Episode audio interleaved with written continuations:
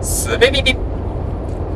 はい、すべビビ始まりました。今日もよろしくお願いします。えー、今、高速道路を走っておりますので、ノイズが大きめかなと思います。お聞き苦しいと思いますが、ご容赦ください。えー、それと、えー、っと、それ難しいことを話しているので、今ね、テイク3か4かぐらいなので、えー、ちょっと若干、若干気分がハイになっておりまして、それもあって、それもあって高速道路っていうのもあって、大きめのハキハキした声でお送りしております。よろしくお願いします。えー、私、会社員をやっておりまして、会社員、どんな、どんな話始めだよっていう話ですけど、えー、会社員をやっておりまして、で、その会社というのが、仲間と一緒に10年くらい前に始めた会社であって、まあ、設立メンバー、創業メンバーというやつですね。なんで、うんと、まあそんな立場なもんで、肩書きとしては社員なんですけども、なんかあの会社とは何かとか、社員とは何か、給与とは何かみたいなことも、え、日々考えてしまう立場におるわけですね。はい。で、そんな中で、えっ、ー、と、会社の活動と個人の活動って、どんな線引きをするのが気持ちよいだろうみたいなことを最近考えてるわけですね。えっ、ー、と、そもそも僕らの会社ちょっと多分特殊で、えっ、ー、と、会社作った時に、えー、いつ潰れてもいい会社を作りましょうと。えっと、というのはどういうことかっていうと、会社に所属するメンバーは、えー、会社が自分に何かしてくれると思うなと。えー、自分が会社に所属するメリットを感じるから、そこに所属するのであって、みんなそうである。で、そこにえー、他に所属しているメンバーとのコラボレーションだったり、刺激の与え合いだったりというのが多分この会社の一番のメリットであって、えー、自分で何とか自分の生活をマネージできる人が追加で所属するのがここである。で、その意味で、自分がどれだけ会社に、えっ、ー、と、価値を提供するか、なんかそういうと、社畜味が出てくるんですけど、まあ、えっ、ー、と、会社から何かを取り出そうとすれば、その分自分で何かを会社に入れなければならないっていうのは普通の話ですよね。コミュニティに所属するっていう一般の話を考えても、多分納得ができる話かと思うんですけど、まあだから、そういう意味で、なんか自分は会社に貢献しなきゃいけないわけですよ。所属する以上。貢献しないとしたらそこから何も取り出せないので、そもそも自分がその会社に所属するメリットがなくって、えー、辞めりゃいいじゃんという話になるので、はい。で、その上で、あ、その上でじゃない。だだからそういう感じで始めたので、設立当初は、会社の活動と、えー、個人の活動っていうのの線引きが全くなかったんですね、意識的にもね。えー、会社に来た仕事っていうのは、会社でやるし、自分でやる仕事まあ、なんかその、なんか会社の事業の形っていうのも別に定まってなかったから、えー、何が会社の仕事で何がそうではないかということの線引きもない状態だったんですけど、まあ今もそうかな。うん。で、だから個人のやりたいことの集合が会社のやりたいことであって、その自分がなんかやりたいなと思ったら、それを全部会社に持ってって一緒にブレストして、えー、と、よかったら一緒に作って、で、自分で作るよりより良いものができたらそれは楽しいねっていうような考え方でえっ、ー、と、会社の運営というか、会社に所属して、仕事及び生活をしてたわけですけど、うんと、最近、新しいメンバーが、まあ、10年もやってりゃね、入ってくるわけですけど、それで感じたこととして、あれ、この感覚って当たり前じゃないのかもしれないなと思ったんですね。えー、で、まあ、そうなってくる。それがそれを自覚するというか、意識すると、うんと、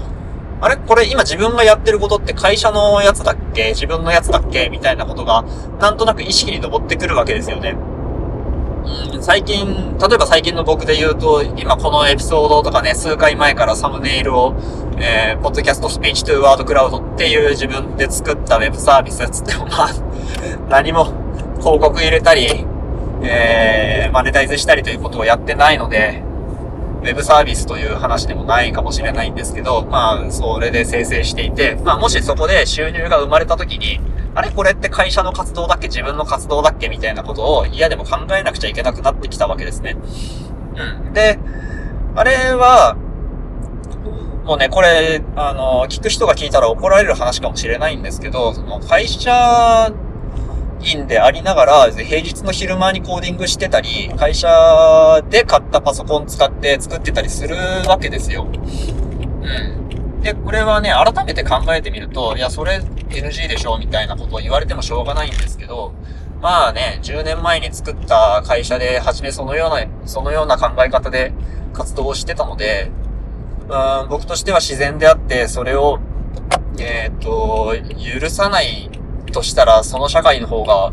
おかしいだろう。うちはこうやってんだよ、みたいなことを思ってしまったりするわけですけど、まあ、すいませんね。これが、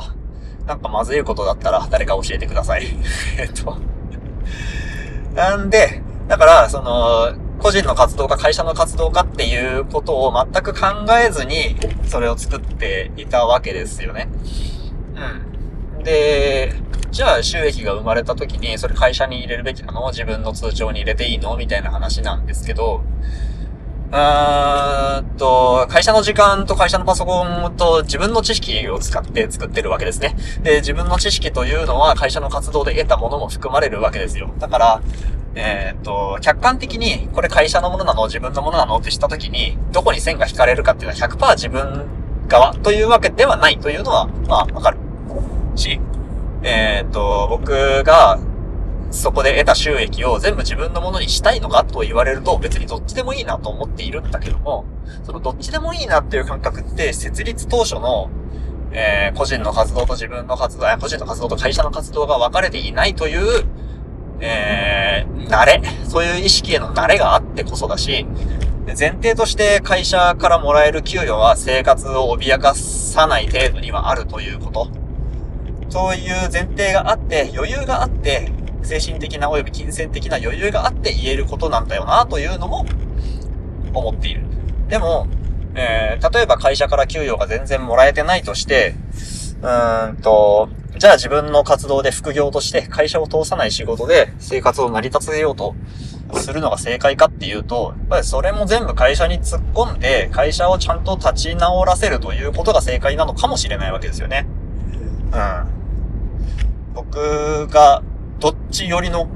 考え方をしてるのかっていうのは自分でも全く分かってないですね。それ、あの、理解してほしいんですけど、僕はそこを全く分けないという意識すらしてない、分けることとか分けないことというのを全く意識すらしてない状態で、ここまで来てるので、